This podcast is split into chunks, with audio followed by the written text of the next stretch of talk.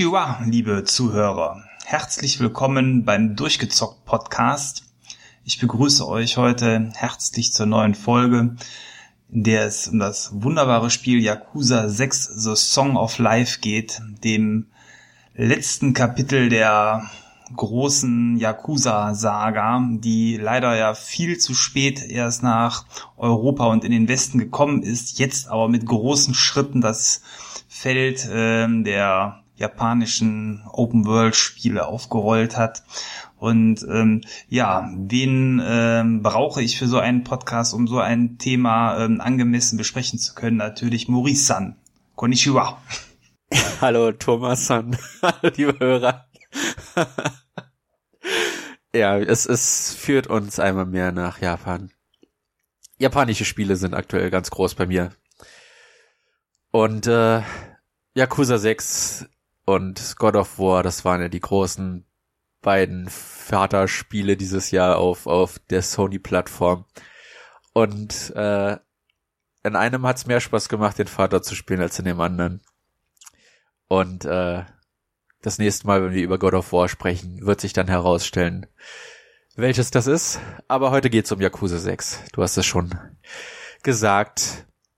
Und ja, ich, ich habe letztes Jahr die gesamte Reihe verschlungen in Vorbereitung praktisch auf Teil 6.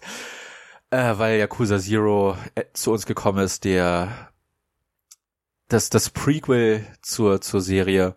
Und jetzt nach und nach die ganzen Spiele dann auch zu uns gekommen sind, Inklusive der äh, Remakes von Yakuza 3 bis 5, die jetzt angekündigt wurden, zwar erst für Japan, aber die Entwickler haben schon gesagt, die sind hauptsächlich in Entwicklung für den westlichen Markt. Also man kann da in den nächsten Wochen und Monaten mit einer Ankündigung rechnen. Und das bedeutet, dass man die gesamte Yakuza-Serie, das gesamte, die gesamte Saga um Kazuma Kiryu, den Hauptcharakter der Yakuza-Serie, auf der PlayStation 4 spielen und das ist irre. Das ist einfach irre und äh, ich, ich versuche jedes Mal, wenn es um dieses Spiel geht oder wenn sich eine Möglichkeit gibt, dieses Spiel äh, äh, unter die Leute zu bringen, denn es ist eine eine schwer unterschätzte Serie, aber eine, die sich nach und nach besser macht. Äh, der sechste Teil hat sich jetzt schon besser verkauft als Yakuza Zero und Kiwami vergangenes Jahr, einfach weil man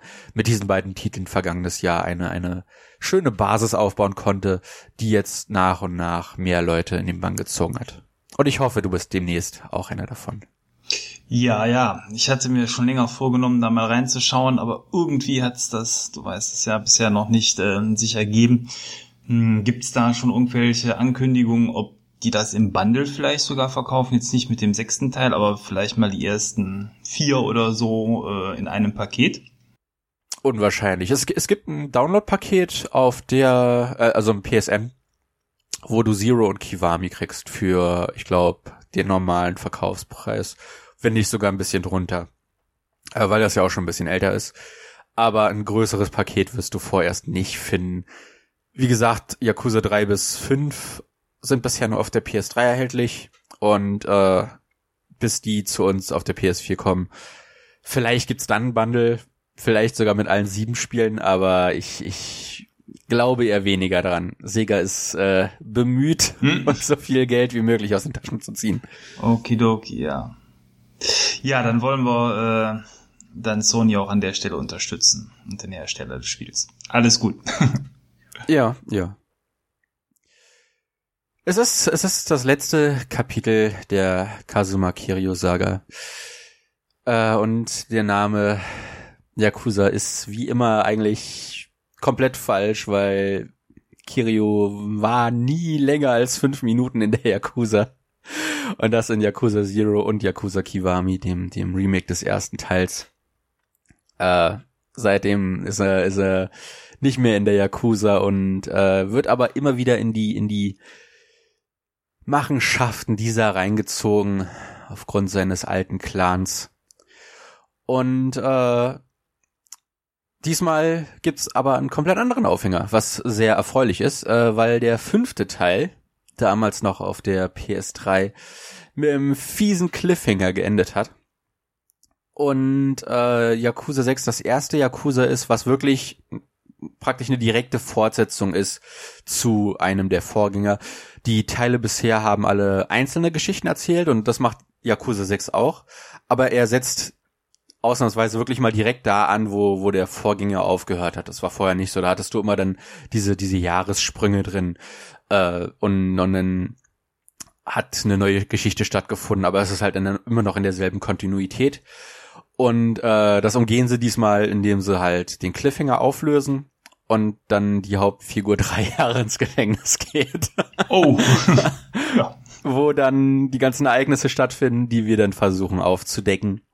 Seine Ziehtochter Haruka wurde von einem Auto angefahren und äh, sie hat ein, ein Kind dabei und äh, wir versuchen herauszufinden, weil sie im Koma liegt, wer der Vater ist. Das äh, bringt uns durch das typische Setting Kamurocho, einem, einem Stadtteil, dem, dem Rotlichtbezirk von Tokio, äh, angelehnt an Kabukicho und äh, einen neuen Stadtteil, der neu für die Yakuza-Serie ist. Onomichi, das ist in, oh Gott, ja, es fällt mir bestimmt noch später ein. Ich, ich werde das dann nachtragen, wenn es mir einfällt. Ist auch in Japan, und, ne? Äh, ja. Und das ist äh, keine, kein, keine Großstadt in dem Fall halt wie Kamurocho, das spielt in Tokio halt wirklich äh, Hochhäuser en masse.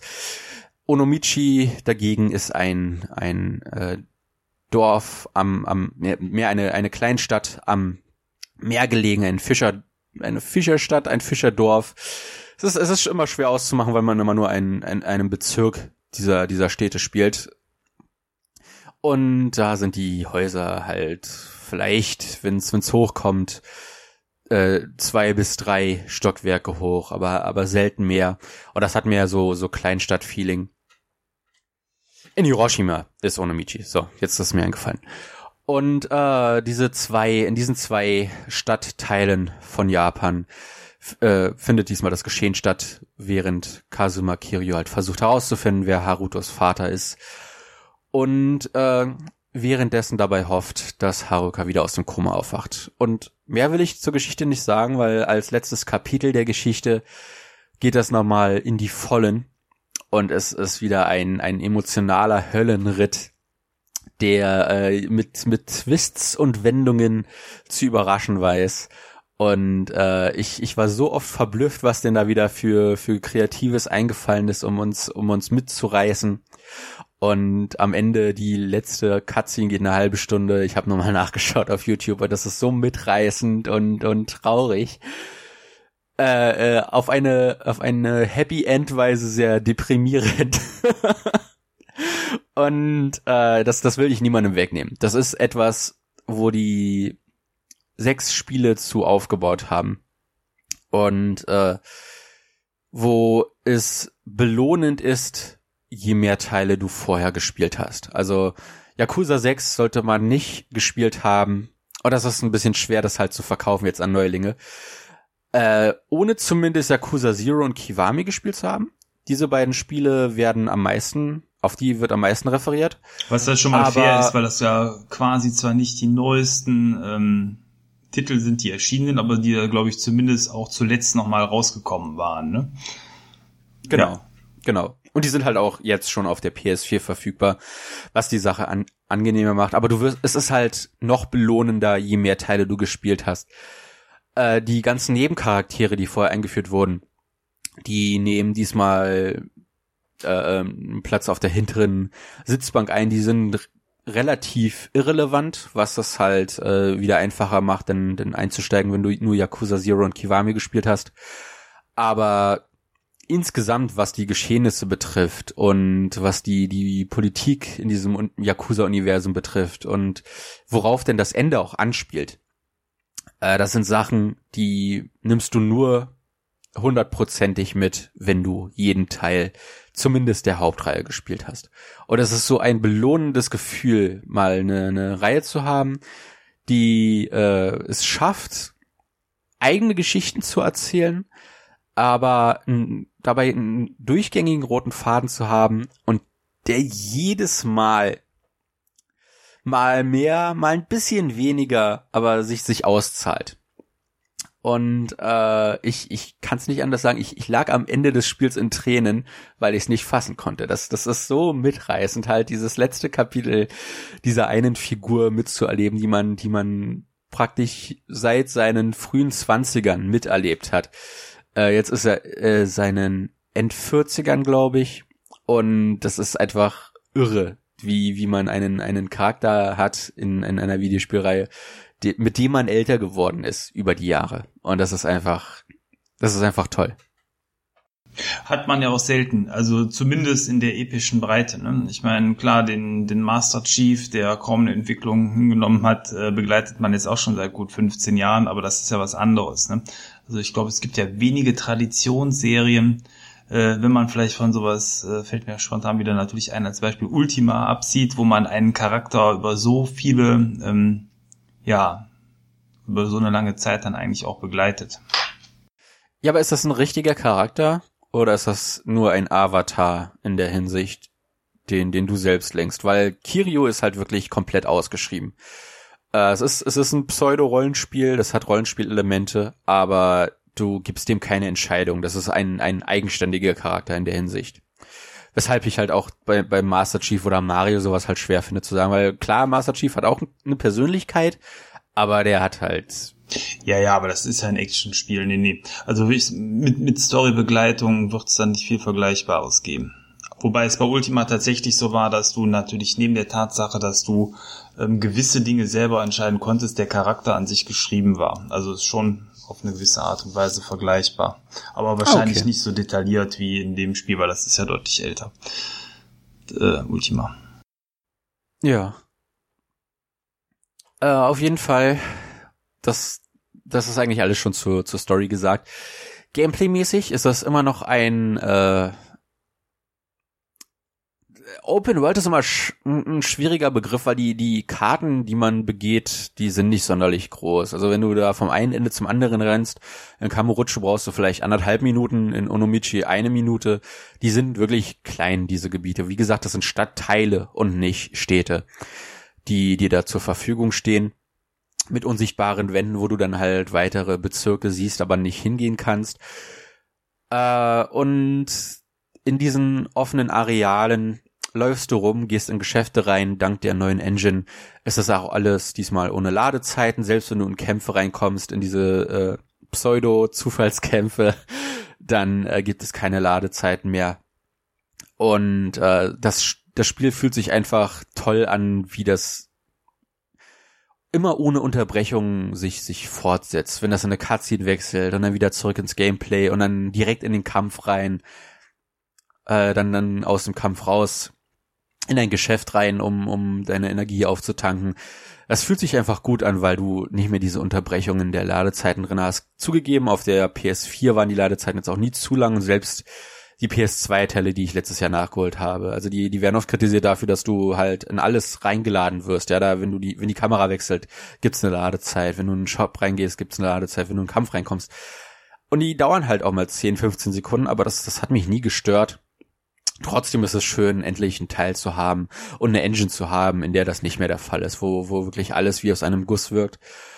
Und äh, ja, du hast halt die, die ganzen du hast halt alles Mögliche drinne, was, was dir in, ein, in einem JRPG einfallen würde. Du hast äh, Side-Quests, äh, Sub-Stories nennen die sich in diesem Fall.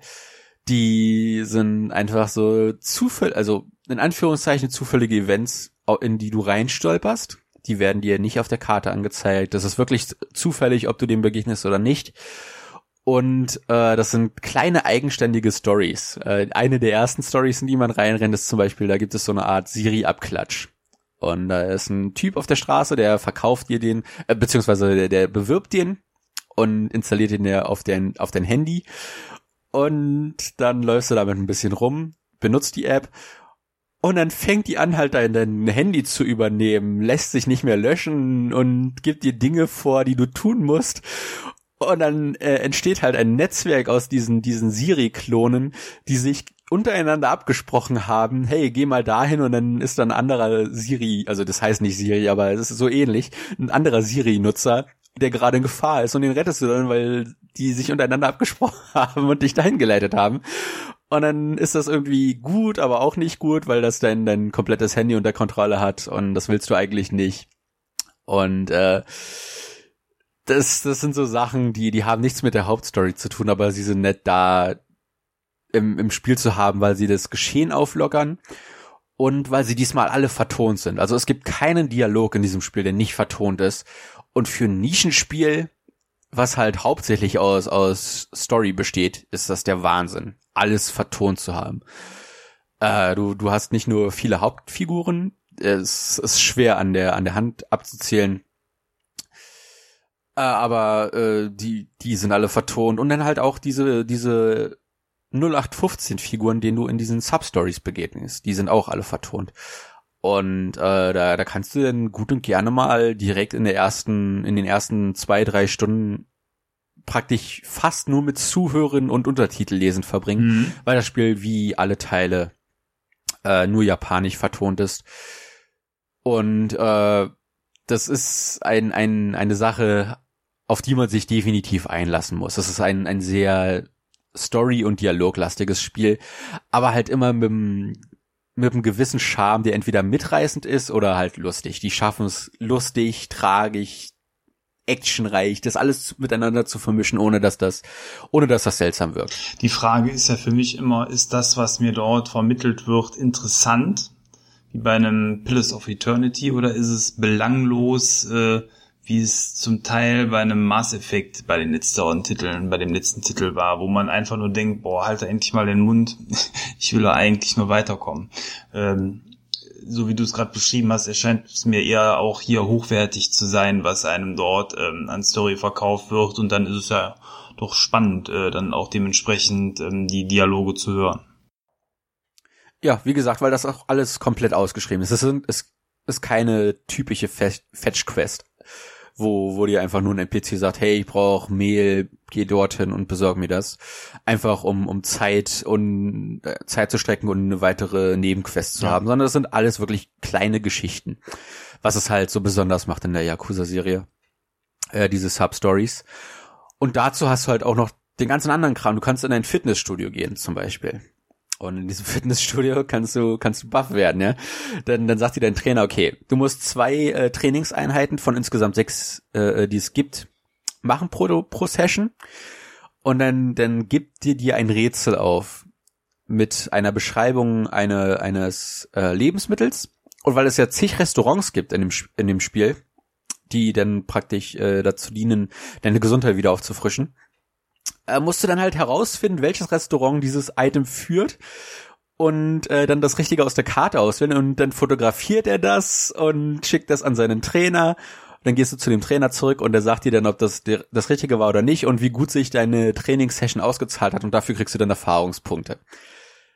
Das, das ist super. Das ist super charmant. Und das Coole ist, jedes Mal, wenn du eine Trainingssession abgeschlossen hast, dann siehst du ihn erstmal so, hängende Schultern, total trauriger Blick, ja, leichter, leichter Bauch. Und dann dreht sich die Kamera mit so Dubstep-Musik und und ein Schnitt später ist er dann auf einmal total motiviert, hat fette Muskeln und alles. Und das ist einfach überaus charmant äh, äh in Szene gesetzt. Ja, wenn das am echten Leben auch so einfach wäre, ne? Ja, zwei Trainingseinheiten und einmal Essen. ich, ich wünschte, es wäre so einfach. Äh, dann gibt's den Chatroom, der groß beworben wurde, mit zwei echten japanischen Pornstars, die, wenn du eine Quicktime-Event-Serie, die er dann eintippt in den Chatroom, erfolgreich ausführst, je mehr entblößt sie sich. Das geht bis zu einem gewissen Grad. Äh, es hat ein 18er Rating, es ist aber nicht knallhart. Aber die, die eine hat schon äh, riesige Augen. Also da war ich ich, da war ich doch etwas, etwas erstaunt. Vor allem, weil das Fenster relativ klein ist, vergleichsweise, äh, wie viel Platz die Augen da eingenommen haben in dem, in dem Frame.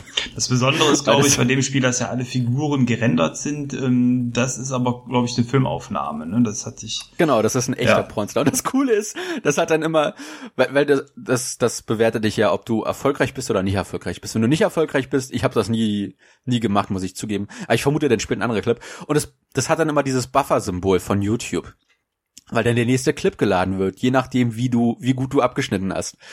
Und das ist, das sind halt so, so Dinge, die einfach clever sind, ja. Denn dann, dann ist da halt ein Schnitt drinne, dann, dann merkst du auch, dass da ein Sprung drin ist. Aber durch dieses Buffer-Symbol kannst du dir, kannst du dir vorstellen, in-game ist das die Erklärung, da ist halt die Leitung gerade nicht so gut. es ist, macht alles Sinn. Es ist, es ist so toll. Und die Dialoge, die dann in diesem Chatroom stattfinden, ja. Die, die, die beiden Frauen, die man auswählen kann, die sind so unschuldig. Die eine macht das angeblich auch zum ersten Mal. Und der Chatroom, du kannst ihn mitlesen, während du mittippst. Äh, Bubis, äh, juhu, zieh dich aus, äh, wir sind ganz gut zu dir und so weiter und so fort. Äh, der, der schmarnigste Abschmarr es ist, es ist, ist äh, irre lustig. Also das, ist, man muss, wie gesagt, einen bestimmten Geschmack dafür haben. Man muss sowas abkönnen, dass das äh, doch sehr japanisch ist. Aber alles in allem finde ich das unfassbar charmant, sowas, sowas Unnützes im, im äh, Spiel zu haben. Und das Tolle ist, eine, eine der, der, ich glaube, die, die Autorin der Reihe, äh, ist letztens rausgekommen und hat gesagt, dass die Hauptfigur sehr wahrscheinlich immer noch Jungfrau ist mit seinen Mitte, Ende 40. Und dass diese Szenarien einfach nur noch lustiger macht, wenn, wenn man dann halt sieht, was er da schreibt. Äh, schaut euch mal ein Video dazu an und lest einfach, lest einfach mal mit, was er schreibt. es, ist, es, ist, es ist der helle Wahnsinn. Ja, ist schon erstaunlich, dass sowas äh, Platz in so einem Spiel hat, weil es ja wirklich, äh, wie du es gerade beschrieben hast, eher speziell ist. Ähm, ja, es, das ist halt sowas Japanisches. Also wie gesagt, wenn du, wenn du nicht darauf konform gehen kannst, dass äh, Frauen in der japanischen Kultur eine untergeordnete Rolle spielen.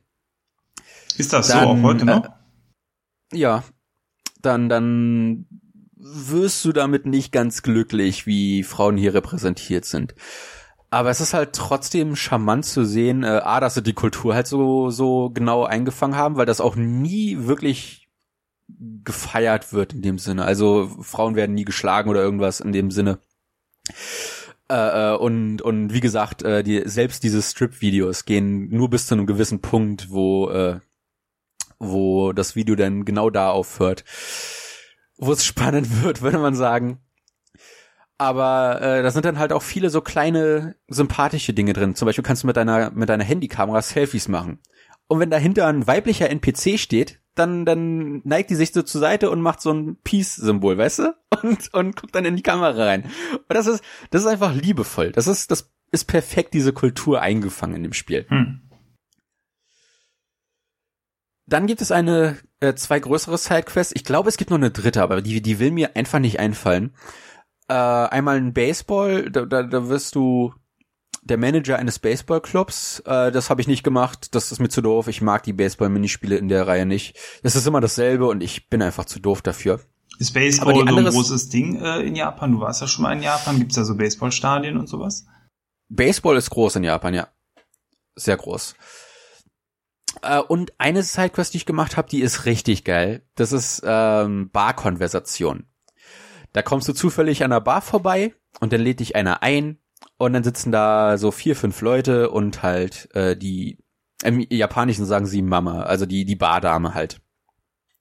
Und äh, weil du halt der Neu Newcomer bist, ja, und äh, äh, auch, auch in der Stadt halt ein Newcomer bist, sind die etwas zurückhaltend, wollen nicht sofort mit dir sprechen, aber der Typ, der dich eingeladen hat, sagt halt, hey, je öfter du hierher kommst, desto mehr öffnen sich die Leute dir. Und dann gehst du halt immer wieder in diese Bar rein. Und du kannst auch nur bis zu einem gewissen Grad äh, trinken und besoffen werden. Also es ist, äh, es hat alles seine Limits, äh, die, die auch, die man dann auch erweitern kann mit seinen, seinen äh, Erfahrungspunkten. Und du wirst dann rausgeschmissen, wenn du zu viel getrunken hast. Aber bis dahin kannst du halt in dieser Bar Konversation führen. Und das Coole ist, das sieht dann so aus, äh, du, du sprichst eine Figur an, mit der du schon sprechen kannst, und dann schneidet das so, so in so eine Art kurze, kurze Cutscene, wo die beiden an der Bar sitzen und so, so Standardphrasen sagen. Und der Hauptcharakter klingt so abgelesen und so hölzern in diesen Zwischensequenzen. Das ist super. Dann sagt der eine, hey, das und das ist passiert. Und dann sagt er, ah, so ist das gewesen. und dann stoßen sie an und dann trinken sie. Und dann hast du ein paar Pluspunkte in der Beziehung mit dieser Figur aufgebaut. Es gibt, glaube ich, äh, sieben Figuren in der Bar, mit der du dich anfreunden kannst. Und jeder hat eine eigene kleine Geschichte zu erzählen. Und äh, äh, dann, dann kannst du dich am Ende, weil das, wie gesagt, das letzte Kapitel von, von Kazuma Kirio ist, äh, auch noch von den verabschieden, dann hinterlässt du einen Brief und dann musst du gucken, dass du den Brief so versteckst, dass nur die Mama den findet. Und äh, dann, wenn du den aber falsch platzierst und das ist relativ offensichtlich, wer denn was wo findet, dann kommen aus Versehen die anderen Barbesucher zu, zu dir, wo du gerade dich verabschieden wolltest. Äh, äh und das führt dann zu, zu sehr, sehr humoristischen Episoden. Und das ist so Cheers das Game. Und das ist halt einfach nur eine Side Story. Das ist einfach nur eine Nebenquest, in die du stolpern kannst. Nicht mal musst unbedingt, wenn du das Spiel spielst. Und äh, damit habe ich allein schon gute fünf, sechs Stunden verbracht, einfach um diese Bar-Konversation zu führen, um herauszufinden, was mit den Charakteren dort abgeht. Und die kannst du auch alle normal in der Stadt treffen. Der eine hat einen Shop, äh, der andere hat ein kleines Restaurant. Und die kannst du dann halt tagsüber während der Arbeit finden und, und abends, wenn du in die Bar gehst, dann in der Bar. Und das ist, das ist so unfassbar liebenswürdig. Das, ach Gott, ich, ich, ich kann mich einfach nur freuen, wenn ich über Yakuza spreche. Es ist so eine tolle Serie. äh, ja, klingt wirklich sehr liebevoll und umfangreich gestaltet. so, sowas hast du vor allem noch nie gesehen, weißt du? Das ist das, was Yakuza so einzigartig macht. Es ist, wie wir sagen immer Open World dazu, aber wie gesagt, das ist ein falscher Begriff in der Hinsicht. Weil das, weil das nur kleine Bezirke sind, die du durchgehst, aber die sind so voll gespickt mit Details. Du hast halt diese Chatrooms. Jetzt fällt mir auch ein, was das, was die dritte Sidequest ist, die mir entgangen ist, die große. Äh, du kannst in ein Kaffee, äh, in ein Katzencafé stolpern. Und das ist dir nicht auf der Karte angezeigt. Du musst da, du musst da wirklich spezifisch hingehen, ohne zu wissen, wo das ist äh, und was das ist. Du gehst einfach in ein Gebäude rein, wo dir angezeigt wird, da ist äh, eine Lokalität. Dann gehst du da rein und dann beginnt eine Cutscene mit einer mit einer Nebenquest. Der Typ hat sich einen Katzenkaffee aufgebaut, aber Katzen mögen ihn nicht dummerweise. Dumm und dann verkauft er dir halt ja, dann verkauft er dir halt Katzenfutter und dann kannst du in den beiden Stadtteilen ich glaube insgesamt 20 Katzen füttern und dich mit denen anfreunden und jede Katze hat einen eigenen äh, Namen und eigenen Geschmack, was das Katzenfutter angeht. Und äh, die lassen sich aber nur dreimal maximal füttern am Tag und dann musst du erstmal weglaufen und fünf Minuten später sind sie wieder da, dass du das dann nochmal versuchen kannst. Aber wenn du die richtige Kombination herausfindest, kannst du die auch schon mit einem Mal äh, äh, mit dir anfreunden. Und dann füllt sich halt dieses Katzencafé nach und nach auf. Und dann gehst du später in das Katzencafé wieder rein und dann äh, ist da ist da ein Sessel, in den du dich setzen darfst. Und dann sitzen da manchmal Besucher und dann streicheln die die Katzen. Und die Katzen turnen da echt rum in, in diesem Café. Und äh, wenn du Glück hast, springt dir auch noch eine Katze in der Ego-Perspektive auf den Schoß und die streichelst du dann. Und welches Spiel macht sowas? Welches Spiel macht sowas? Sowas Nebensächliches so charmant, dass, dass das wirklich, es, es fühlt sich nicht an, als wäre das eine Nebenstory. Es fühlt sich nicht an, als wäre das eine, eine 0815 Sidequest in einem typischen AP, äh, RPG. Das ist, das ist komplett eine komplett ausgeschriebene Storyline, wo sich jemand Gedanken gemacht hat. Wir wollen hier was Einzigartiges schaffen, was zu unserer Kultur passt, was in dieses Spiel passt, mechanisch und was aber auch irgendwie wie charmant und sympathisch und, und, und liebreizend ist, ja. Und äh, das es, es fügt der Hauptgeschichte, wie gesagt, nichts bei. Das, du, du, du kriegst kein besseres Ende, wenn du alle Katzen findest, ja. Die, die helfen dir nicht am Ende aus oder irgendwas. Sondern das ist einfach nur, finde alle Katzen, die du finden kannst und äh, wenn du nochmal in das Katzencafé gehst, dann sind die halt da, die du gefunden hast. Und dann kannst du mit denen, dann kannst du denen zuschauen, wie sie da, da rumtun. Und das ist, das ist die, die Belohnung, die du da rausziehst. Und äh, das ist, das ist so motivierend einfach. Diese, diese Nebensächlichkeiten, äh, dass man da locker wieder 50, 60 Stunden in dem Spiel verbringen kann, einfach weil es so viel, so viel Nebensächliches zu tun gibt. Und alles davon auf seine Art und Weise Spaß macht. aber genau das sind ja die Details, ähm, wahrscheinlich die, die, die, die, Fans der Serie dann auch zu schätzen wissen und in dem Moment, äh, wo sowas fehlt, äh, dann wahrscheinlich so einen Titel auch abstrafen würden. Ich glaube, das ist gut investiertes Geld äh, und auch äh, Programmierzeit, sowas dann in so ein Spiel auch einzufügen, oder nicht? Ja, vor allem ist das halt nicht so belanglos wie finde die 100 äh, Brieffetzen in GTA 5. Wie, sammel, Wer, sammelst du dich gerne Brieffetzen oder ähm, tötest Eber? Wieso nicht? ja, es ist, es ist, weißt du, es ist klar, was, was ist weniger Aufwand für, für mehr Spielzeit? Die, die blöde Sammelquest. Klar. Aber ich erinnere mich viel lieber an die ganzen Substories aus GTA, äh, aus GTA, aus, aus Yakuza, als die ganzen Sammel, Aufgaben aus den GTAs.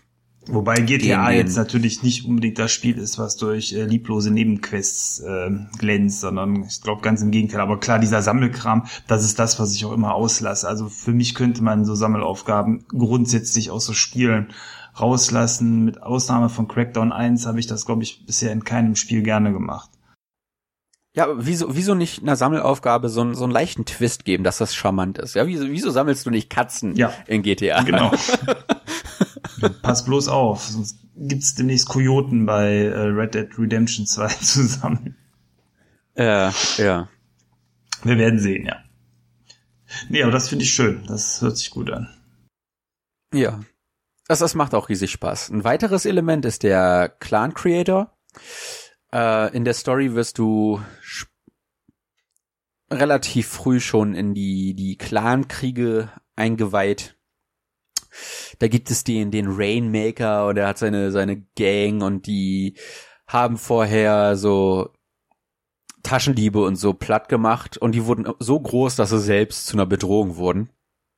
Und äh, denen musst du dich stellen mit einem eigenen Clan, den du nach und nach zusammensuchst. Übrigens auch cool, äh, Leute, die du in einer Sidequest getroffen hast, die können sich deinem Baseballteam oder deinem Clan anschließen. In dem Clan sind auch äh, japanische Wrestler in der Storyline drinne, was ziemlich cool ist. Ich habe keine Ahnung von japanischem Wrestling, ich habe generell keine Ahnung von Wrestling, aber ich habe mir sagen lassen, dass das echte japanische Wrestler sind, cool. die auch alle ihre ihre ähm, signifikanten, äh, äh, ich nenne es mal Animationen haben, äh, wie sie sie wohl auch im, im Ringen äh, äh, darlegen, was ziemlich cool ist. Und äh, die sind auch alle von denen vertont. Äh, in dem Fall, was auch ziemlich geil ist. Also äh, und das ist ein Strategiespiel. so komisch das klingt. Äh, du du kannst, du kriegst ein Pensum. Dieses Pensum steigt nach und nach, äh, je, je mehr du äh, Leute, je mehr Leute du fertig machst. Und mit diesem Pensum kannst du Einheiten rausschicken einfache Einheiten kosten weniger und je besser die Einheit wird, desto mehr kosten sie. Und dann kannst du halt diese Spezialfiguren rausschicken, die du getroffen hast in der Geschichte, die dann, oder diese japanischen Wrestler, die dann auch alle Special Moves drauf haben, um mehr Schaden auszurichten und so weiter und so fort. Und äh, das ist nochmal ein komplett anderes Spielprinzip, was sie auch noch reingeworfen haben. Und ich dachte erst, uh, Strategie in meinem, in meinem JRPG muss das sein. Aber das hat in Nino Kuni 2 schon funktioniert. Ich weiß nicht, weshalb ich so skeptisch war. Das funktioniert auch in Yakuza 6. Und ich habe die Storyline sehr gerne durchgespielt. Weil die ist am Anfang in die Hauptstory eingebunden, aber die löst sich dann auf einmal, was, was ziemlich interessant ist dass das dann plötzlich zu einer Nebenquest wird und du das in diesem Fall auch wieder nicht abschließen musst, wenn es dir nicht gefallen sollte. Und äh, das Hauptspiel bleibt halt weiterhin, lauf durch die Stadt, äh, erfülle die Mission und verprügel Leute. Und diese ganzen Sidequests, die ich jetzt erwähnt habe, das sind alles Dinge, die so ein bisschen von der von der Standardformel abweichen, aber immer das Gameplay auflockern, weshalb die, glaube ich, so gut implementiert sind. Weil du nicht immer dasselbe machst, weil du immer was anderes machst, aber das nie komplett aus der Reihe tanzt mit dem, was diese Hauptfigur ausmacht. Mhm. Es sind bei den Wrestlern eventuell Shinsuke Nakamura oder AJ Styles dabei gewesen. Die kenne ich von der WWE, die kommen aus den japanischen Ligen. Nakamura, da klingelt was, aber ich will, ich will's dir nicht hundertprozentig versichern. Okay. Schade. Egal. Das nur als Randnotiz. Yuichi Nakamura, ist das der? Wie, wie hieß der? Äh, Shinsuke Nakamura. Äh, nee, okay, okay. Wobei, Äh, da ich find kein ich- Japanisch ich spontan kann, nicht. weiß ich auch nicht, was Nakamura heißt. Muss kein Nachname sein, kann auch irgendeine Bedeutung haben. ja. Nee, gut. Ja, das ist also Gameplay-technisch und, und Story-technisch liefert das Spiel auf, auf allen Ebenen. Es ist mitreißend, es ist lustig, es ist unterhaltsam. Es wird nie langweilig. Du kriegst auf dein Handy auch äh, so Mini-Aufgaben. Hey, da ist ein Feuer, lösche es. Äh, da musst du halt einen Feuerlöscher suchen und das Feuer löschen. Äh, wobei das ziemlich buggy sein soll, weil ich gelesen habe, dass wenn du alle Feuerlöscher aufbrauchst und dann noch ein Feuer stattfindet, dass du dann, dass die nicht mehr respawnen, auch wenn du das Spiel neu lädst. Äh, habe ich, ich, ich hatte nie so viele Feuer, dass, dass mir das passiert ist. Äh, oder hier ist eine Bombe und der, der, Bo der, der Bombenleger hat ein Foto gemacht von der Location und du musst dann die Karte gut genug kennen, um herauszufinden, wo das ist. Und äh, das ist einfach verrückt. Oder ey, da ist ein, ein, ein Pärchen und die werden gerade angemacht. Blöd. Geh die, die Leute verprügeln. dann gehst du dann und verprügelst Leute. das macht nochmal Spaß. Das hört sich gut an, ja. Ja, und das Ganze, ich habe es vorhin ja schon gesagt, äh, ist alles ohne Ladezeiten. Das liegt daran, dass sie auf eine neue Engine gesetzt haben. Die Dragon Engine. Die sieht ziemlich gut aus äh, und die sieht ziemlich schlecht aus, je nachdem. Äh, also manchmal sieht das, sieht das aus wie echt und manchmal sieht das aus wie Videogamiger geht's gar nicht. Äh, es, ist, es ist schwer auseinanderzuhalten und ich weiß auch nicht genau, woran das liegt. Aber was ich sagen Was kann, sind denn die Stärken der Engine? Äh, Ich sag mal, sieht, äh, sehen Bäume und Natur besonders echt aus oder Gebäude und Menschen oder kann man das gar nicht irgendwie festmachen? Äh, die Gebäude sehen, sehen fantastisch aus, die Menschen kommt drauf an, wenn das ein richtig wichtiger NPC ist, dann sieht er gut aus, wenn das ein 0815 NPC ist, dann sieht er nicht so gut aus. Aber ich wollte gerade darauf hin, weil die Beleuchtung ist irre. Ich habe noch nie so eine gute Beleuchtung Videospielen gesehen. Wenn es nachts ist und du durch Kamurocho läufst, der in den Rotlichtbezirk, da leuchten halt links und rechts äh, äh, äh, diese, diese, diese Leuchtreklamen an den Häuserwänden, die Laternen, die die Straße beleuchten. Das ist so natürlich und das ist wirklich der der Begriff, den ich hier, den ich hier festmachen möchte. Die Belichtung ist so natürlich, ja, die ist nicht videospielig, so dass du sagen kannst, hey, das sieht cool aus, aber das sieht nicht realistisch aus. Das sieht richtig natürlich aus. Du hast das Gefühl, dass da eine echte Lichtquelle ist, die genau diesen Farbton hat. Und wie die die Szenen beleuchten, ist der helle Wahnsinn. Äh, du bist am Anfang viel am Tags unterwegs und da sieht das, da sieht das gut aus, aber nicht beeindruckend. Und dann läufst du an einem Auto vorbei und die Autos flimmern wie solche. Ich weiß nicht, was los ist mit der Engine, aber die Autos haben so ein abartiges Kannenflimmern, dass, dass man sich fragt, weshalb die da rumfahren. Und dann gibt's ein Kapitel, so Kapitel 4 oder 5 und auf einmal ist es Nacht. Nachdem du die ganze Zeit tagsüber oder äh, äh, nachmittags, frühen Abend gespielt hast und auf einmal ist es Nacht. Und die, die kippt die Kinnlade runter, so gut sieht das aus. Die, die Beleuchtung ist das muss man selbst gesehen haben. Kann ich nicht anders sagen. Das sieht so gut aus, das muss man selbst gesehen haben, wie irre gut die Beleuchtung in dieser Engine ist. Das ist einfach, einfach der, der helle Wahnsinn. Und äh, wie gesagt, sehr natürlich von, von der Art und Weise, wie das äh, in die Welt implementiert ist. Das, das, äh, jemand, der, der keine Ahnung von, von Programmieren und sowas hat, ja, wie, wie Engines funktionieren, ist das wirklich schwer zu beschreiben, aber das, das Licht, das, das wirkt nicht so Videospielkünstlich. Du kannst nicht sagen, das ist, das ist die, die normale Lichtquelle, von da kommt Licht oder äh, äh, hier ist dieser eine Radius, wo das Licht gerade strahlt, sondern das, das wirkt wirklich so wie aus einem Guss. Die, wenn, wenn Lichter übereinander fließen, die verschiedenen Farbtöne in, übereinander gehen äh, und, und die, die schattigen Orte nachts dann leicht beleuchtet werden von einer Laterne, die irgendwie fünf, fünf Meter weiter steht, äh, leicht um die Ecke, wieder in der Schatten fällt. Das ist der das ist irre. Das ist wirklich irre. Ich kann es nicht anders sagen.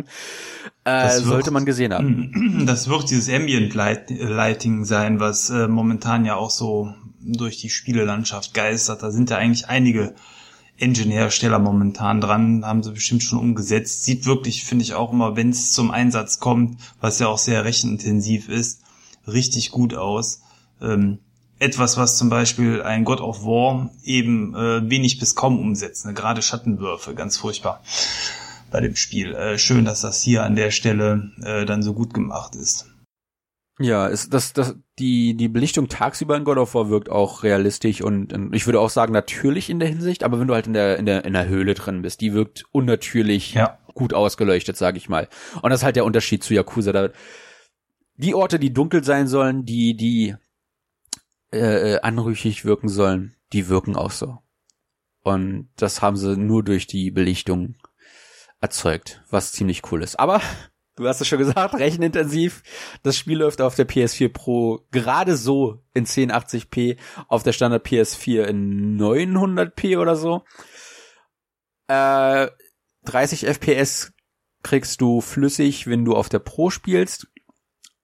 Auf der Standard PS4 hast du leichte Framerate-Einbrüche, nicht viele, aber genug, dass es auffällt.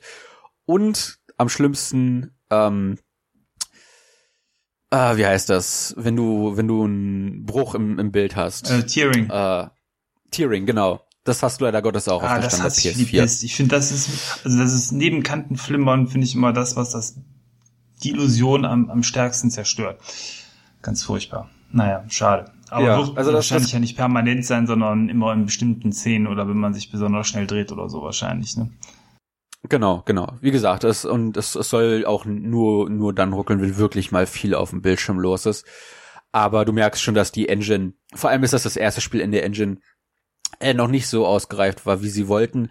Vor allem merkst du das auch daran, dass die Zeitdruck hatten, weil Kamurocho, der Stadtteil, der in jedem Yakuza-Teil drinne ist, äh, da fehlt eine komplette Straße. und da, da wird dann so getan, als wenn da Bauarbeiten, aber die hatten einfach nicht genug Zeit, die komplett auszumodellieren und deswegen fehlt da eine komplette, ein kompletter Straßenzug, den du nicht entlang gehen kannst. Hm. Äh, Yakuza Kiwami 2, welches jetzt im September rauskommt, das ist der zweite Teil, der in der Dragon Engine läuft. Da soll die Belichtung dann zum Beispiel auch runtergeschraubt worden sein, ein bisschen.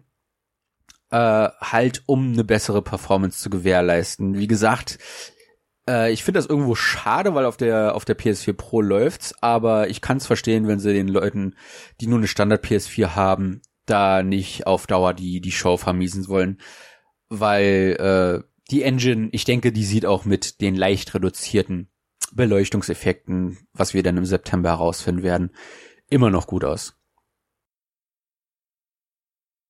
Das wäre ja dann zumindest wünschenswert, ne? Ja, eine Sache, die mir nicht gefallen hat. Äh, am Anfang musst du mit Haruto, dem Baby, rumlaufen. Und das ist eine, eine Side, also eine, eine, eine Story-Quest, wo du äh, Milchpulver finden musst für, für das Baby. Und dann läufst du durch die Stadt. Du kannst nicht wirklich rennen, weil du halt gerade ein Baby auf dem Arm hast. Und alle fünf bis zehn Schritte fängt das Baby an zu weinen und du musst dann anhand der Animation herausfinden, was es will von dir. Und dann hast du vier oder fünf Manöver, die du ausführen kannst. Und ich habe dieses scheiß Baby nicht lesen können. Das musst du nie wieder machen danach, ja. Aber dieses eine Mal und das, das über, wird wirklich so krass überstrapaziert, dass du, dass du gerade wenn es das letzte Mal stattfindet, sagst, ey, wenn ich das jetzt noch einmal machen muss, dann dann schmeiß ich den Controller in den Fernseher und dann hört es zum Glück auf und dann musst du es nie wieder machen. Aber das ist die, die einzige Szene, die, mit der ich nicht konform gegangen bin. Also die, die ging mir wirklich auf den Sack. Hm, Am Anfang Klingt ist es aber sehr nach einem echten Baby. ist auch ja. sehr schwierig. Am Anfang ist es sehr charmant, weil da dann auch so eine, so eine sehr kindliche Musik läuft. Aber das passiert so oft in der halben bis ganzen Stunde, die diese Sequenz abläuft, dass du, dass dir das echt auf den Sack geht und du froh bist, das nie wieder machen zu müssen danach. Äh, ich habe gehört von vielen, die, die einen japanischen Import gespielt haben, dass das Ende nicht so toll sein soll. Verstehe ich nicht. Der letzte Boss ist ein Witz, aber der war in Yakuza 5 und in gewissen Teilen auch schon in Yakuza 4 ein Witz. Äh, das sind die, die Charaktere, die irgendwie aus dem Nichts kommen. Also die waren schon immer da, aber du hattest nicht das Gefühl, dass die jetzt der, der der äh, äh, Fadenzieher sind, ja, dass das der, der Drahtzieher, meine ich, der Drahtzieher sind, äh, äh, die die wirken zu unauffällig und sind relativ belanglos. Aber die letzte Cutscene, was die macht, das, boah, das ist verrückt. Da schreibt eine Figur einen Brief und du schwörst zu wissen, an wen der gerichtet ist. Und dann liest diese Figur, die den Brief erhalten hat, den vor. Und du sagst dir, Moment. An die Figur ist das gerichtet. Und wenn, wie gesagt, wenn du, wenn du alle Teile gespielt hast, macht das so viel Sinn. Und das ist dieses, dieses Mindblown GIF, ja. wo, wo der Typ halt äh, äh, praktisch vor dem Universum, wo alles explodiert steht und es ist es, es ist so toll diese diese diese Twists zu haben, die dich immer wieder überraschen und die schaffen es zum Ende hin noch mal mit diesem Brief dich dich zu kriegen. Einfach einfach einen Brief dir vorzulesen und dann und dann merkst du, oh Moment, so ist das gemeint und ach Gott. Ach, ach Gott. Mehr kann ich dazu nicht sagen. Äh, Yakuza 6 ist ein, ist ein wirklich tolles, tolles Spiel. Äh, wir haben im vergangenen Podcast gesagt, äh, beziehungsweise ich habe da gesagt, wie toll wäre es, wenn Yakuza 3 bis 5 auch auf die PS4 kommen. Äh, dann kam der Podcast raus und da wurde es schon angekündigt. Ich glaube irgendwie ein oder zwei Tage vorher, als der Podcast rauskam, dummerweise. Äh, Leute, zockt die Yakuza-Serie. Fangt mit Yakuza Zero an und arbeitet euch langsam die Reihe entlang. Weil es ist, es ist so belohnend, Yakuza 3 zu spielen, nachdem man Zero, 1 und 2 gespielt hat. Es ist so belohnend, Yakuza 6 zu spielen, nachdem man dann auch noch 4 und 5 nachgeholt hat. Wenn man die ganze Reihe durchgespielt hat, ist das, ist das wirklich so, als würdest du Abschied nehmen von dieser einen Figur. Das ist, du hast sie ihr, ihr halbes Leben lang begleitet und, und äh, also Kirio und seine Ziehtochter ihr, ihr halbes Leben lang begleitet und äh, wie sie da einen Abschluss finden, der befriedigend ist, der mitreißend ist, der aber auch tragisch ist, ja, auch, weil das halt ein Drama ist letzten Endes, ein japanisches Drama. Es ist, es ist einzigartig, was, was die Yakuza-Reihe geschafft hat und äh, ich bin froh, dass es zwar recht spät, aber immerhin dann bei mir gezündet hat als ich Yakuza Zero eine Chance gegeben habe. Und ich hoffe wirklich inständig, dass mehr Leute Yakuza Zero nochmal eine Chance geben. Der Teil dürfte mittlerweile, ist, der ist ja auch schon fast anderthalb Jahre alt, nicht mehr so teuer sein. Das ist, das ist eine, eine Spielereihe, die, die wirkt beängstigend, weil sie so groß ist und weil, weil es halt durchgängige Elemente gibt, die in allen Teilen drinne sind. Aber wenn man einmal investiert hat in die Yakuza-Geschichte, lässt sie einen nicht mehr los. Und äh, ich kann euch, ich kann euch versichern, dass am Ende das kein kein Lost Staffelfinale ist, sondern eines, was sich wirklich auszahlt und euch euch befriedigt aus der Serie rausgehen lässt. Wie sieht denn die Zukunft der Serie aus? Wenn das Kapitel jetzt abgeschlossen ist, haben die sich schon geäußert, wird es weitergehen? Ist das Ganze jetzt äh, zu Ende und die wollen äh, mal irgendwas anderes, anderes Setting oder so erforschen? Äh, sie bleiben in dem Setting. Allerdings gibt es nur einen Hauptcharakter, der vom, von seinen Charaktereigenschaften komplett anders ist. Der, der wirkt nicht so Anti-Hero, also nicht Anti-Heldenmäßig, sondern der wirkt schon fast antagonistisch in seiner Präsentation, zumindest in dem kurzen Teaser, den man gesehen hat. Äh, das ist jemand, der in der Yakuza aufsteigen will.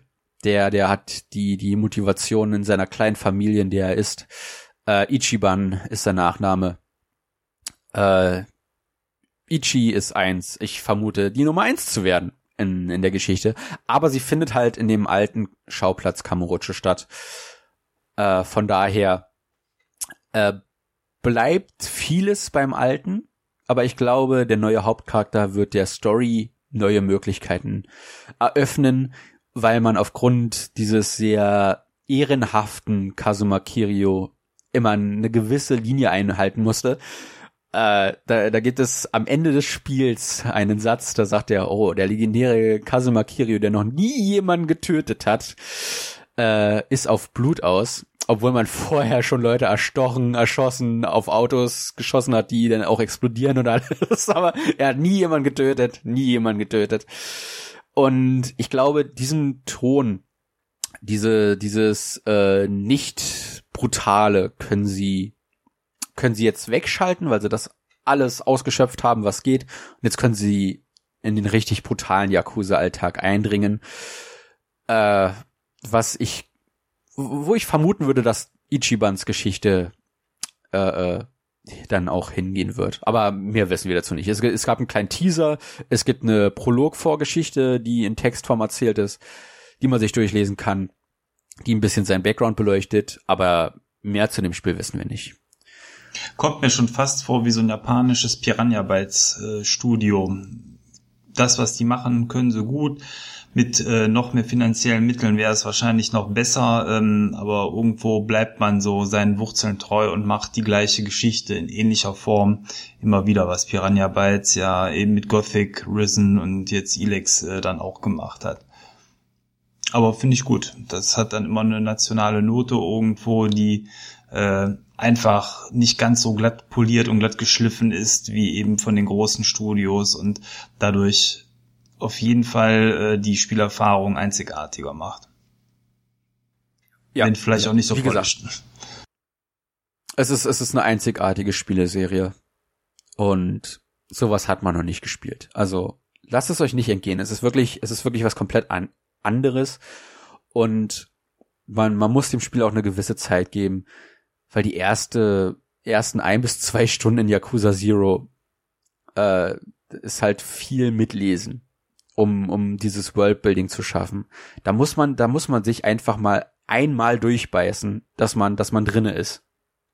Aber wie gesagt, sobald es Klick macht, kann man den Controller nicht mehr loslassen. Und dann hat man so viele Spiele vor sich, die alle tolle Geschichten haben, die alle tolle Figuren haben, die, wenn man sie nacheinander spielt, auch äh, einen logischen Story-Fortschritt haben, wo, wo alles Sinn macht, ja, wo, wo die Dinge durchdacht sind äh, äh, wie, wie ein Event auf das andere äh, sich auswirkt, wie, wie die Events aus dem Vorgänger, die die Welt nachhaltig beeinflusst haben und so weiter und so fort. Es ist so toll. Kirio hat im dritten Teil ein, äh, ein, ein Waisenhaus aufgemacht, weil er selbst in einem Wei äh, weil er selbst weise ist. Und äh, die Kinder triffst du wieder in Teil 6. Und es ist so belohnend, sie dann zu sehen halt, weil das Spiel auch mehrere Jahre nach Teil 3 spielt. Die sind dann schon alle ein bisschen erwachsener, ja. Äh, in, in Teil 3 waren das noch Kinder und jetzt sind das Teenager.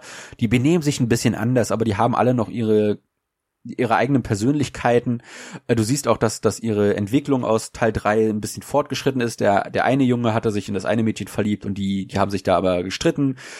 Und äh, jetzt, jetzt haben sie diese, diese Barriere nicht mehr drinne. Und das ist es ist so belohnend, diese kleinen Facetten und die großen Facetten nach und nach mit jedem Teil mitzunehmen, zu sehen, was hat sich geändert.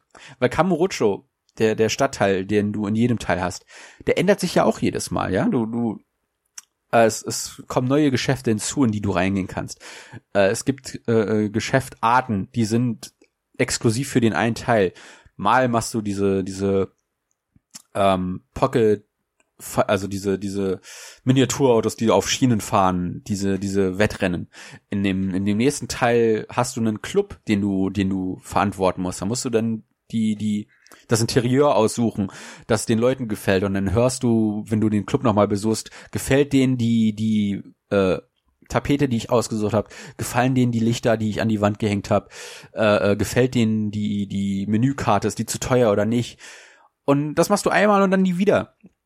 Und äh, äh, jeder Teil bringt was Neues mit sich. Dieser Teil, Yakuza 6, hat äh, und der hat auch ein Fischen-Minispiel, wo du dann so einen Arcade-Shooter hast, ja, wo du, wo du mehrere Ebenen durchgehst und dann Riesenbosse aus der First Person besiegst.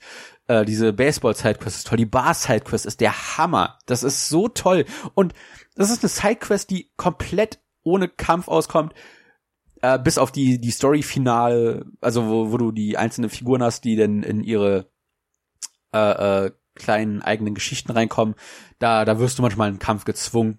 Aber das ist eine, eine, eine Sidequest, die, die zu 99 Prozent durch Dialog geführt wird. Und das ist, das ist, das ist so einzigartig und so mitreißend. Du kannst in, in Sega Arcades reingehen und das komplette Virtua Fighter 4 oder 5 spielen. Ich weiß nicht genau welches, aber das ist auf den Konsolen letzte Generation erschienen. Das komplette Spiel ist in dem Spiel drinne du, du, du hast komplette Spiele in Yakuza drinne. Du kannst in die Arcades gehen und Space Harrier spielen, ja, also äh, 16-Bit äh, Arcade-Spiele bis halt zu Virtua Fighter, was was ein Arcade-Spiel der letzten Generation ist. Ein komplettes Prügelspiel ist da drinne, äh, was was rein theoretisch nichts mit Yakuza zu tun hat, aber weil das halt ein Sega-Spiel ist, weil das ein Sega gepublishedes Spiel ist und und halt auch eine Arcade-Fassung gibt, kannst du in diese Arcade reingehen und das spielen. Und das ist es bringt dir nichts in der Geschichte. Es ist, es ist wirklich nur eine Nebensächlichkeit, aber die ist so genial implementiert, dass, dass ich, dass ich das einfach nur feiern kann.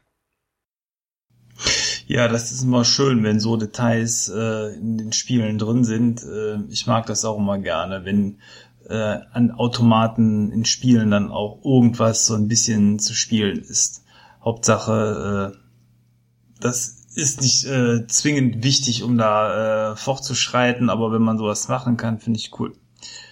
Mochte ich schon bei Space Mario, hm? Wieso hat Mario Odyssey nicht in New Donk City einen Arcade-Automaten stehen und da ist ein Donkey Kong drinne? Das, das NES-Original oder halt wirklich mal die Arcade-Fassung. Wieso ist sowas nicht drin? Ja, das, ist, das ist wirklich das, was Yakuza so auszeichnet. Äh, nicht, dass Mario Odyssey jetzt irgendwie einfallslos wäre, ja, ganz im Gegenteil. Aber äh, Yakuza ist halt. Aber um einen Stern so zu verdienen, wäre es ja eine nette Sache gewesen, ne? Genau. Donkey Kong halt. durchspielen für einen Stern es ist, es ist, es ist der, der helle Wahnsinn. Und ich kann es wirklich nur empfehlen. Gebt dem Spiel eine Chance. Gibt, gibt Yakuza eine Chance. Und mein Rat ist, fangt mit Yakuza Zero an. Zockt dann Kiwami. Kiwami 2 erscheint im September, wie gesagt. Und äh, bis dahin sind bestimmt drei, vier und fünf auch für den Westen angekündigt. Und dann kann man sich da nach und nach durcharbeiten. Die einzigen Teile, die lang sind, sind Yakuza Zero, Yakuza 5 und Yakuza 6. Das sind Spiele, die gehen 50 bis 70 Stunden, äh, je nachdem, wie viel man von den Substories mitnimmt. Äh, das klingt sehr einschüchternd, aber alle anderen Teile, äh, Yakuza 1 bis 4, die kann man, wenn man sich auf die Story fokussiert, in 15 bis 20 Stunden durchspielen. Und das sind für RPGs, das muss man aber bedenken, dass das halt RPGs sind, mit einem starken Story-Fokus, vergleichsweise kurze Spiele. Ein typisches JRPG, Nino Kuni 2, geht 30 bis 50 Stunden, je nachdem, was man da macht. Äh, da sind die, das ist, da ist das ja das typische Yakuza-Spiel meilenweit drunter vom Umfang her. Und äh, wer wie im Yakuza Zero mit seinen 60 Stunden zu einschüchternd ist, der sollte sich dann Yakuza Kiwami anschauen. Das ist allerdings nicht so gepolished wie Yakuza Zero. Äh, Yakuza Kiwami ist das Remake vom ersten Teil und das ist, wie gesagt, das ist das kürzeste Spiel. Das kann man wirklich in 15 bis 20 Stunden durchspielen äh, und sich da den ersten Eindruck verschaffen. Und am besten holt man sich dann direkt dieses, dieses PSN-Bundle, wenn man es nicht physikalisch haben muss, wo man beide Spiele zusammen bekommt für, für ein Budget, also für einen angepassten Preis. Und äh, ja, das, das ist mein, mein Tipp für euch. Also habt ihr gehört, womit man anfangen kann. Jetzt heißt es losspielen. Ja, es, es gab keinen, es gab noch nie einen besseren Zeitpunkt, um in Yakuza einzusteigen. Ja, das war eine umfangreiche Besprechung, würde ich sagen. Blick auf die Uhr, eine Stunde zu dem Titel. Äh, ich glaube, du hast wenig Details ausgelassen. Ja.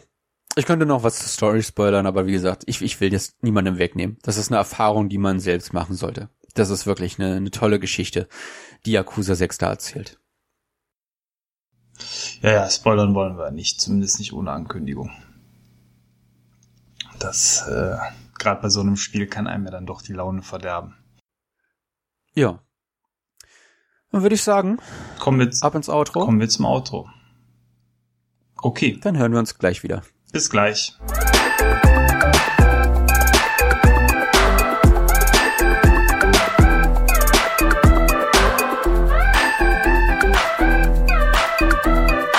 So, und da sind wir zurückgekehrt nach dem Jingle, zurück im Outro.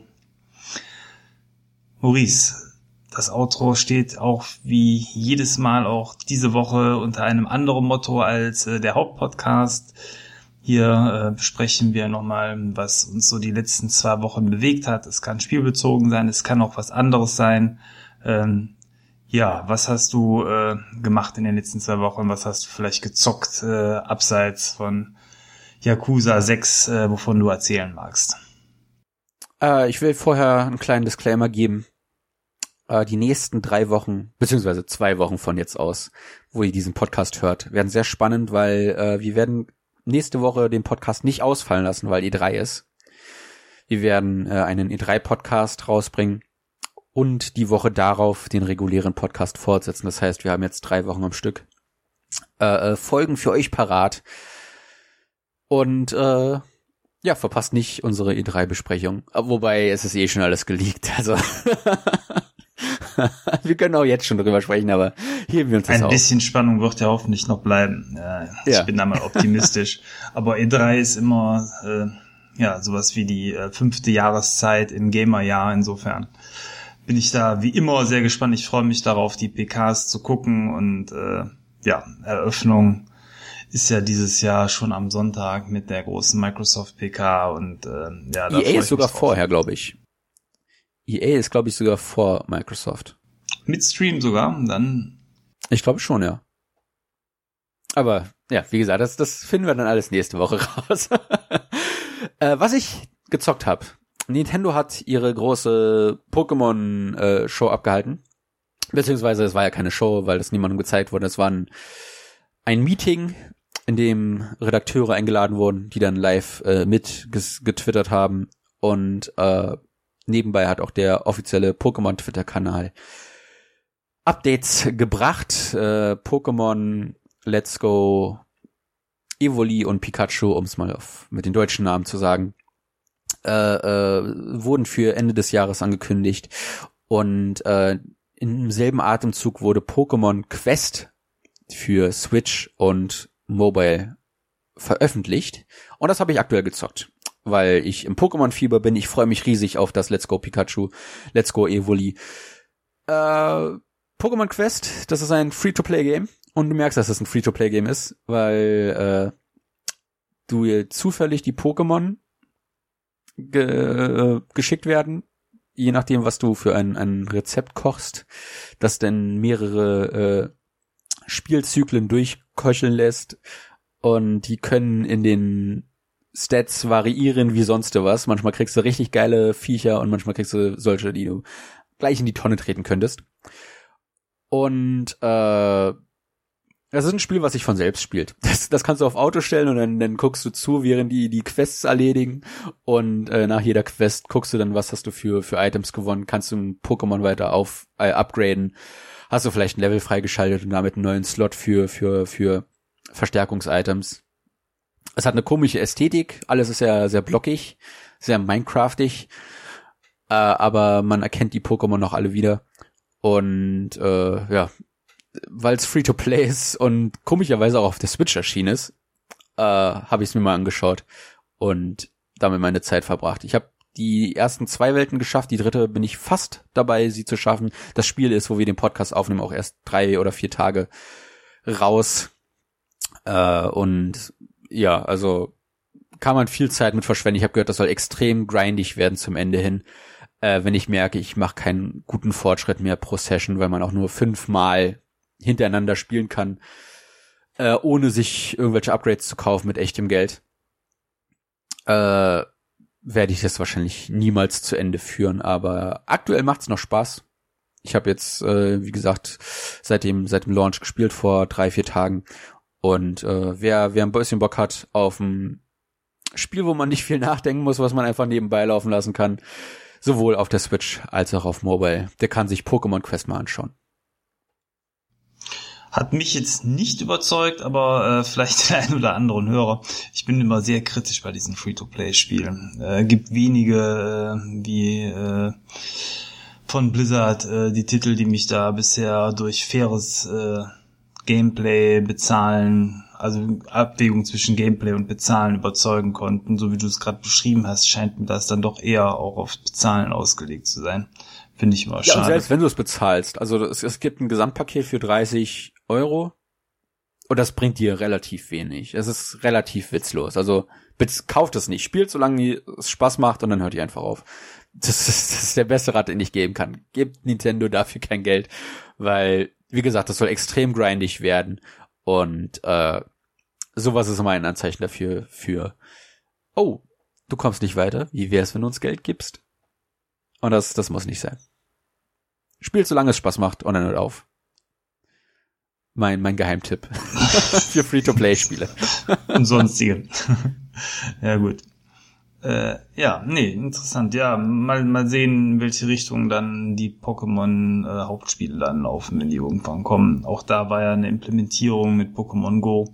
Ich bin äh, auch da mal gespannt, inwiefern sich da durch die Hintertür Bezahlfunktion quasi dann das Spiel einschleichen. Ich hoffe, das wird nicht die Überhand nehmen, das wäre schade. Das, das wird nicht passieren, weil das ein Vollpreisspiel ist. Das kann ich jetzt schon sagen. Die Pokémon Go Implementierung ist auch nur so, dass du die Pokémon aus Pokémon Go übertragen kannst in das Spiel. Mehr nicht. Es, es heißt nur so, um die Leute, die mit Pokémon Go in Pokémon eingestiegen sind, um denen praktisch ein, ein RPG zu bieten, was, was nicht ganz den Tiefgang hat und nicht ganz die Komplexität eines normalen Pokémon. Das ist so Babys First Pokémon. Da, damit, äh, damit wollen die Leute, beziehungsweise damit wollen sie die Leute locken. Und mit diesem scheiß überteuerten Pokéball für 60 Euro, ihr spinnt doch Nintendo. Hey, das ist ein, ein Button-Controller. Cool der muss. Äh, das ist kein Button, das ist ein Control-Stick. Ach, das ist nur ein. Der vorne da raushängt. Ah, okay. das hat mich auch so überrascht, als ich das gelesen habe, dass das ein echter Control-Stick ist. Ach so, macht aber Sinn, weil du spielst das Spiel ja auch nur mit einem der beiden ähm, Controller der, der Switch. Ja. Dann ist das wahrscheinlich dann, ich sag mal, interessant geformter Switch-Controller irgendwo, ne? auf die Buttons reduziert, die man wirklich braucht für das Spiel. Was dann aber auch den Preis etwas mehr erklärt, weil die Switch-Controller sind ja auch nicht ganz so günstig, wobei du ja zumindest zwei eigentlich für den Preis bekommst. Ne? Ja, aber äh, wie gesagt, also wirklich 60 Euro, nur weil das die Form eines Pokeballs hat. Ja, so ist es. Man kann es auch übertreiben. Genau. Aber gut, die verkaufen wir Pappe für 80 Euro. Das stimmt. Das stimmt, ja. ich, ich bestelle einfach was bei Amazon und dann habe ich Pappe. ja, ja, aber die ist nicht ausgestanzt. Äh, aber ebenso einfach einzureißen. Thomas, ja. was, was ging bei dir die letzten zwei Wochen? Ähm, bei mir ging die letzten zwei Wochen gaming-technisch ähm, eigentlich ab, dass ich jetzt angefangen habe, auch mit God of War. Da will ich aber gar nicht so viel zu erzählen, weil wir ja noch einen richtigen Podcast dazu machen. Ähm, insofern, ja, äh, kann ich da nur sagen, ich spiele immer so ein bisschen und komme Stück für Stück vorwärts, nicht weil äh, mich das nicht länger am Stück fesselt, sondern weil mir so ein bisschen in den letzten Tagen die Zeit gefehlt hat. Ähm, ja, äh, ansonsten überlege ich momentan noch, ob ich mir diesen äh, Games Pass von Microsoft jetzt nicht auch mal da ins Probeabo nehmen soll, weil das äh, State of Decay 2 mich doch auch reizt, da mal reinzugucken. Äh, und das wäre dann ja die günstigste Möglichkeit, das zu tun. Äh, nachdem ich jetzt dann durch Lesen herausgefunden habe, dass das Spiel doch auch äh, für Singleplayer äh, eine Option ist und dann nicht nur auf Online-Spielen ausgelegt ist sieht's ganz reizvoll aus, aber äh, ja, man kann nicht alles gleichzeitig spielen und äh, deswegen bin ich momentan noch bei God of War dran, aber ich werde das andere im Auge behalten. Kann durchaus sein, dass ich da nochmal einen Schlenker auch zu State of Decay 2 mache. Wenn ja, werde ich da sicherlich auch nochmal mehr zu erzählen. Ja, ansonsten äh, war es das eigentlich schon bei mir, was ich zuletzt im Gaming-Bereich betrieben habe. Gestern war ich im Kino, habe äh, Solo geguckt, äh, den neuesten Star Wars-Film, der ja äh, von der Presse und von den Fans sehr kritisch äh, aufgenommen worden ist. Das war das, was ich im Vorfeld, auch ohne mich da einzulesen, mitbekommen habe, weil ich eigentlich gerne diese Filme immer unvoreingenommen gucke und demzufolge auch äh, ja, mich da nicht spoilern will oder von der Meinung her schon zu sehr einfärben. Trotzdem war das sehr negative Feedback zu mir durchgedrungen. Ähm, ich für mich persönlich muss sagen, bin jetzt äh, bei dem Film gar nicht so äh, negativ aus dem Kino rausgegangen, sondern an sich äh, nach den circa zwei Stunden gut unterhalten. Und äh, ich fand, dass der Film deutlich besser war als Episode 7 und 8 und äh, vor allen Dingen viel weniger auf diesen billigen Humor gesetzt hat, wie er gerade bei Episode 8 äh, vorhanden war. Ich sag nur gefaktes äh, Telefongespräch am Anfang des Films zwischen dem Flottenadmiral und dem Poe Dameron oder eben die Szenen mit Luke Skywalker, der sich teilweise sehr merkwürdig verhalten hat und mehr auf Comedy getrimmt war. Das hat der Film so gar nicht. Der hat ähm, die schönen alten Settings, man hat viele alte, liebgewonnene Charaktere wieder getroffen und äh, interessante neue kennengelernt. Äh, insgesamt muss ich sagen, äh, fand ich den Film sehr rund. Ich merke für mich, dass ich, glaube ich, auch mittlerweile schon fast eher äh, ein Fan von diesen Zwischenfilmen geworden bin und nicht so ganz von der aktuellen Hauptserie.